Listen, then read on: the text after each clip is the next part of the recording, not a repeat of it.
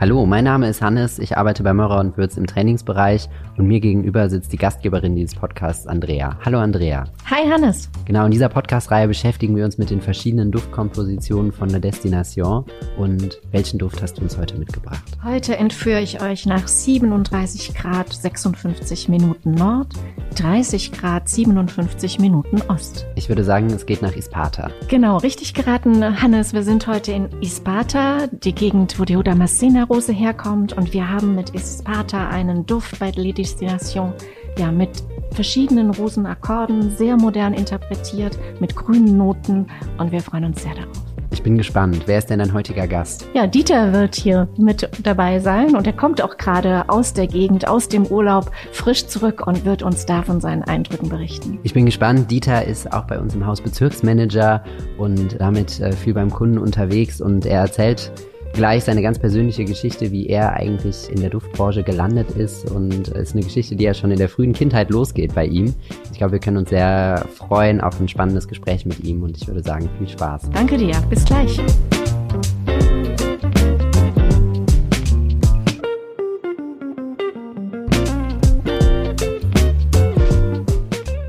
Hallo Dieter, schön dich zu sehen.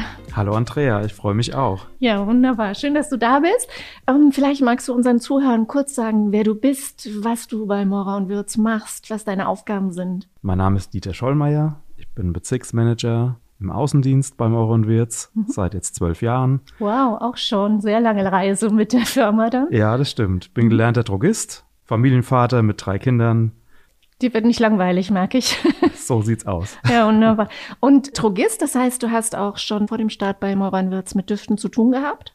Ja, auf jeden Fall. Ich habe in der Parfümerie auch gelernt. Natürlich mit dem Sortiment, was man so in den 90er Jahren hatte. Aber da war so eine, gerade Anfang der 90er, eine Blütezeit der Parfümerie. Ja, in, inwiefern Blütezeit? Wie meinst du das? Also es kam ganz berühmte Düfte, die auch teilweise heute noch in den Regalen stehen auf dem Markt. Da sind zum Beispiel ein Roma von Laura Bejotti, ein Tresor von Lancôme, mhm. Gilles Sander wurde da groß. Es war eine wunderschöne Zeit damals. Ja, sehr viel Selbstverwirklichung, die da im Vordergrund stand, glaube ich. Dass man sich was Gutes tut, was Schönes gönnt, dass man individuell sich ausdrücken möchte. Auf jeden Fall, genau. Ja. Und äh, jetzt schaust du von der anderen Seite, von der Herstellerseite, auch spannend, oder? Auf jeden Fall. Vor allen Dingen muss ich sagen, die Geschichte, die ich mit Meurer und Wirz, die mich mit Meurer und Wirz verbindet, ist auch äh, besonders. Also im elterlichen, in der elterlichen Drogerie habe ich damals schon im Keller bei der Inventur geholfen und da ist der Name Meurer und Wirz quasi auch üblich gewesen, verbunden mit Tabak Original, mit Nonchalance und so weiter. Ja, ja, ja, auch dann eine sehr persönliche, sehr spannende Reise. Auf jeden Fall, genau. In der Duftwelt. Und heute wollen wir ja ein bisschen über die Destination sprechen über ja unverwechselbare, einzigartige Nischendüfte, die wir, die ihr seit neuestem mit im Sortiment habt. Welche Reise hast du dir denn ausgesucht? Wo entführst du mich denn hin? Ja, für mich war das eigentlich ganz klar, als die Frage aufkam, weil wir hatten jetzt gerade einen wunderschönen Urlaub in der Türkei und da bietet sich natürlich an, die Destination Isparta zu nehmen. Wow, die Stadt der Damaszener-Rosen, das, das türkische Gras, sagt man, glaube ich, auch. Auf jeden Fall, genau. Wir waren auch ganz in der Nähe. Das war jetzt ein Familienurlaub und kein Abenteuerurlaub. Die Fahrt hätte zweieinhalb Stunden gedauert. Das habe ich jetzt nicht auf mich genommen. Also es wird für mich ein Sehnsuchtsort bleiben. Ja. Aber das Drumherum und allein die Landschaft, die Umgebung, die Leute, das bleibt mir sehr, sehr gut in Erinnerung. Und von daher ähm, wird das nicht das letzte Mal gewesen sein, dass wir in der Nähe waren. Hast also eine schöne Zeit da verbracht. Auf jeden Fall. Ja. Und hast ja. auch was mitgebracht, sehe ich da. Ja, sicher. Was, was, hast du denn mitgebracht? Wir waren natürlich, also zuallererst muss ich sagen, Isparta ist ja wirklich ein epischer Rosenduft. Ähm, ich habe dir erstmal eine Rose mitgebracht. als Königin Glück, des Podcasts. Zum Glück kann jetzt niemand sehen, dass ich erröte. vielen, vielen Dank, Dieter. Sehr nett. Sehr gerne. Hm, duftet auch gut. Ja, ansonsten habe ich natürlich auf dem Bazar ähm, die Damaszener Rose gekauft mhm. als Blüten oder auch Knospen. Denen kann man einen wunderschönen Tee zubereiten. Das habe ich extra heute Morgen dann auch getan und habe ihn mitgebracht. Toll. Der beduftet uns quasi auch schon. Und noch für später, für nach der Mittagspause, Baklava. Die habe ich geschenkt bekommen von dem Hoteldirektor und die würde ich dann euch auch hier mit zur Verfügung stellen, dass Das- wir die gleich verköstigen. Das Wir ist ja sind ja süß hier Gourmands. Wir sind ja hier quasi im Gourmand-Paradies. Ja, ich habe gehört, Rose tatsächlich kann man auch essen. Also wird zum Beispiel auch eine Süßigkeit in der Türkei daraus Genau, gemacht. Das Lokum, genau. ne? das ist wie so eine Art Kaugummi. Ja, ja, genau, gehört. genau. Ja, Auch von der Farbe so schön und es duftet auch lecker. Also, ja, ja. sehr schön. Ja, du hast gerade gesagt, du bist nicht dazu gekommen, jetzt genauer auf die Plantagen zu gehen, auf die Rosenfelder. Aber also ich glaube, da gibt's wahrscheinlich auch überall Bildmaterial oder was man da äh, oder bekommt auch was erzählt. Das sind ja riesige Felder, wo die Damascener-Rose angepflanzt wird. Und ich glaube auch, ja, zur Gewinnung des Öls sind auch ganz bestimmte Dinge notwendig, die man da einhalten muss. weißt Genau, du irgendwas genau. dazu, wie Ja, das war auch der Tipp von einem Taxifahrer, mit dem wir eben auch äh, auf den Bazar gefahren sind. Und ich habe ihn natürlich nach Isparta gefragt, Isparta. Und er sagte, ja, am besten fährt man morgens dahin. Man steht um 5 Uhr auf, dass man so gegen 7 Uhr dort ist. Da werden quasi vor Sonnenaufgang auch die Rosenknospen gepflückt. Kurz vor Sonnenaufgang.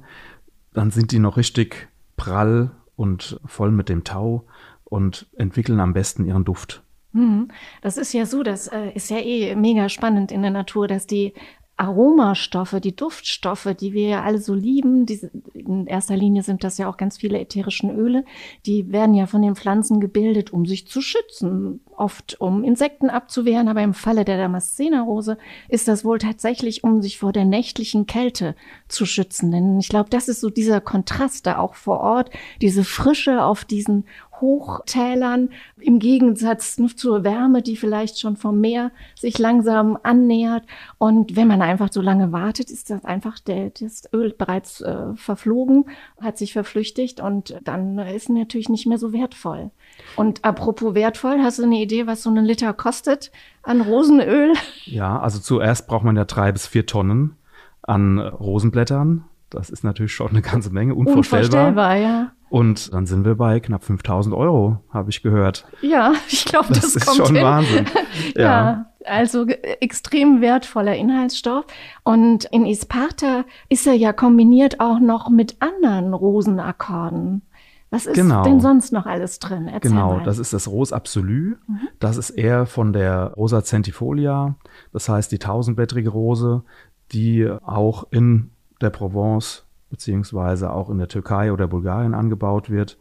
Die Damaszenerrose und die Rosa centifolia sind eigentlich die beiden Duftrosen.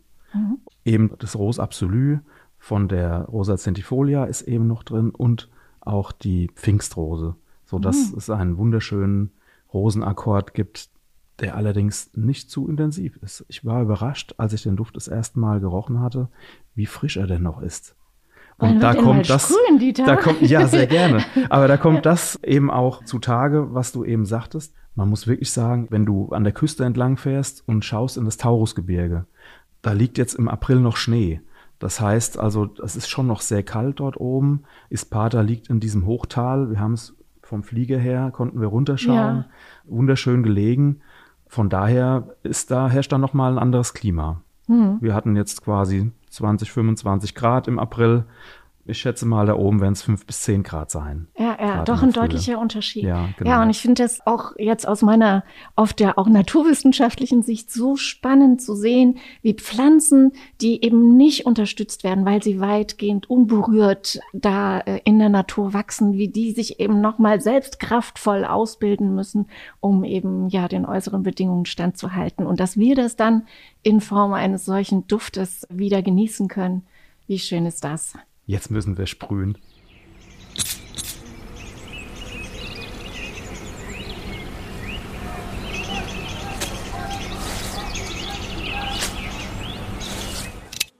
Ja, wie du gesagt hast, äh, es ist nicht diese Rose, die man jetzt erwartet hätte, sondern ja, sehr, sehr vielfächrig. Also man muss sagen, wir haben jetzt im, im, in der Kopfnote dieses Ros Absolu. Dann kommt die Himbeere als leichte, frische, fruchtige Fruchtig, ne? Note eben rein. Und der rosa Pfeffer gibt einen kleinen Pep. Für mich ist das quasi so der, der Duft des Basars, dieser Pfeffer eben auch. Die Himbeere, dann kommt im Herz eben die Brombeere. Also und eben auf diesem Basar, wo wir eben auch den rosa Pfeffer und die Himbeeren gesehen haben, haben wir dann eben auch ähm, die Fladenbrote, die türkischen mit Füllung, diese Gösslemme gegessen. Und dazu bekommst du auch Brombeeren. Und so haben wir die Brombeere eben auch hier in der Herznote. Von daher eine wunderschöne ähm, Kombination, die eben die dich direkt nach, in die Türkei und nach Isparta entführt. Die, die mich und, direkt wieder dahin entführen. Und ich ja. denke, das war von der, von der Parfümeurin ja auch ein bisschen die Idee, ne? uns zu entführen nach Isparta, damit wir das nochmal mit allen Sinnen nacherleben können. Ja, und da muss ich sagen, die Sidonie Grand Perret, die diesen Duft erschaffen hat, hat das auch sehr minimalistisch und puristisch eben auch hinbekommen. Also es gibt ja Rosendüfte und Rosendüfte und jetzt haben wir hier einen nicht sehr opulenten Rosenduft, aber einen unheimlich facettenreichen. Ja, Man ich glaube, es ist auch Unisex. Es ist Unisex, mhm. auf jeden Fall. Also allein die Frische ist auf jeden Fall für Männer auch sehr, sehr gut tragbar. Ähm, die meisten Rosendüfte sind eben Damendüfte, aber hier würde ich eine, auf jeden Fall auch für mich eine Ausnahme machen.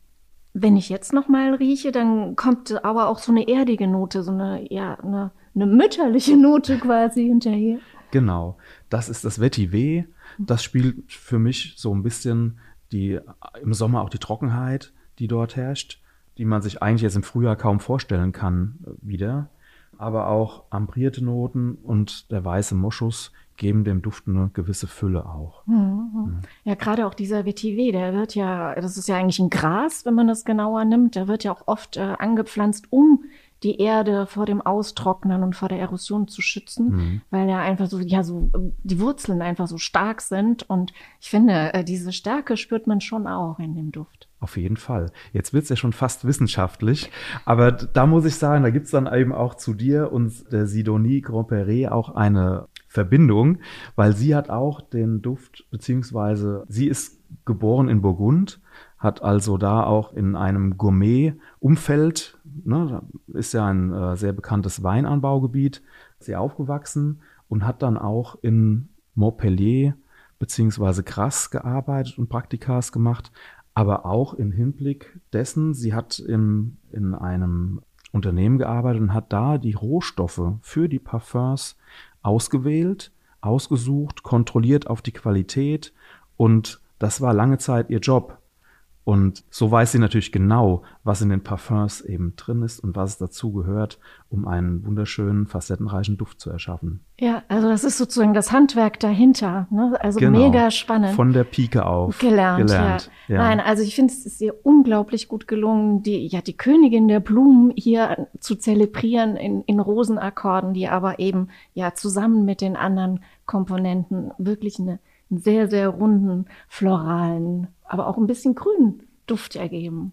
Aber was hast du denn da noch mitgebracht? Einen kleinen, eine kleine Weltkugel? Ja, die habe ich immer bei meinen Kunden dabei. Das ist ein Geschenk von meiner Tochter. Die weiß nämlich, wie sehr ich die, unsere neue Duftlinie Le Destination mag und die Düfte, die dahinter stecken. Und so kann ich meinen Kunden immer zeigen, wo ist denn Mumbai, wo ist Isparta, und die ganz vielen anderen schönen Destinationen, die wir dort haben. Und so muss ich sagen, Isparta war mir auch gar nicht bekannt.